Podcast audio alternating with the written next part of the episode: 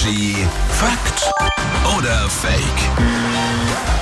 Jetzt schauen wir mal, ob das stimmt, was er sagt oder eben nicht. Patrick aus den News ist hier. Schönen guten Morgen. Guten Morgen. Wir überlegen mit euch Fakt oder Fake. Und heute habe ich Fremdgehen mit dabei. Fremdgehen ist nämlich ansteckend.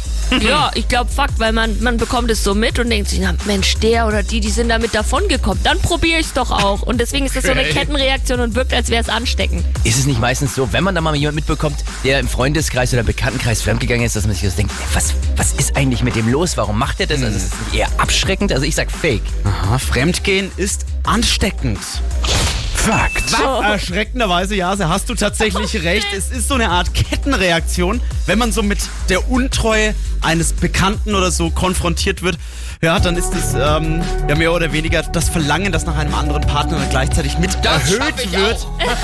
Und jetzt passt auf, Männer sind offenbar dafür anfälliger als Frauen. Da stimmt das blöde Klischee mal wieder. Klischee, wie du sagst, Klischee.